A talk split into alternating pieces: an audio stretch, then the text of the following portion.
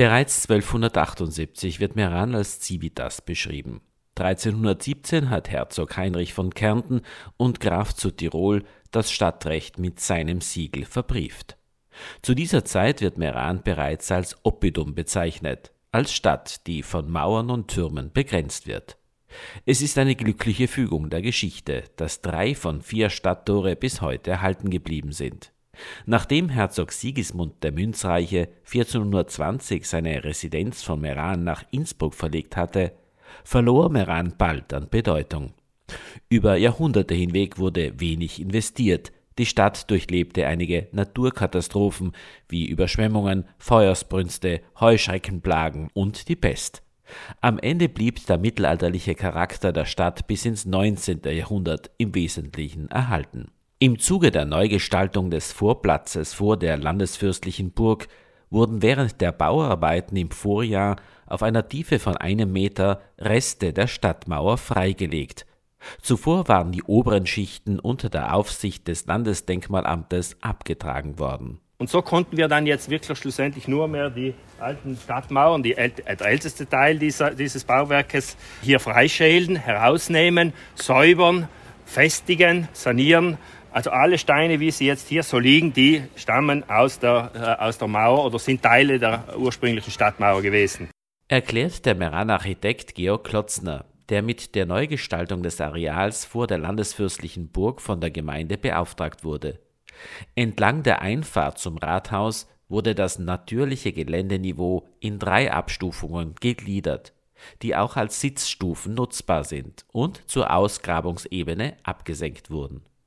Zum Park hin weitet sich die Einfassung der Grabungsstätte hingegen auf und endet im Stadtpark in einer fließend auslaufenden Treppe. Die Fundstelle haben die Architekten mit einem Metallrahmen eingefasst, der 1,5 Meter breit ist und 6 Meter hoch. Damit sollen die Dimensionen der ursprünglichen Stadtmauer veranschaulicht werden. Es war uns wichtig, um diese Mauern herum mit einem einzigen Material einen Art Rahmen zu schaffen für diese Mauerreste. Also das, wenn man ein Bild noch wertvoller machen will, dann schafft man einen schönen Rahmen außen herum. Wir haben um diese alten Stadtmauern einen Rahmen geschaffen und zwar mit einem einzigen Material und das nennt sich Cortenstahl. Also dieser Stahl, dieser rostige Stahl, der ist ganz bewusst schon angerostet in der Verarbeitung und wird jetzt nicht mehr weiterrosten. Also Rost schützt vom Weiterrosten. Das ist ein Industrieprodukt, wie, wie sie die Autobahnen für die Leitplanken verwenden. Ähnlich wie auf der Passerpromenade wurde auch hier eine begehbare Kanzel, eine massive Stahlkonstruktion geschaffen, die an erhöhter Stelle eine gute Sicht auf die Ausgrabungsreste ermöglicht.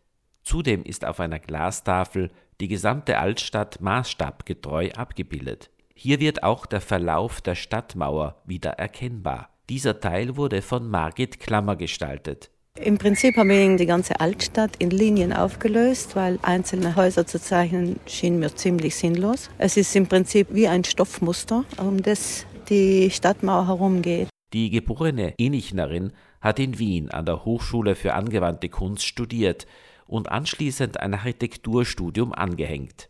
Seit 1994 lebt und arbeitet die vielseitig begabte Künstlerin in Meran.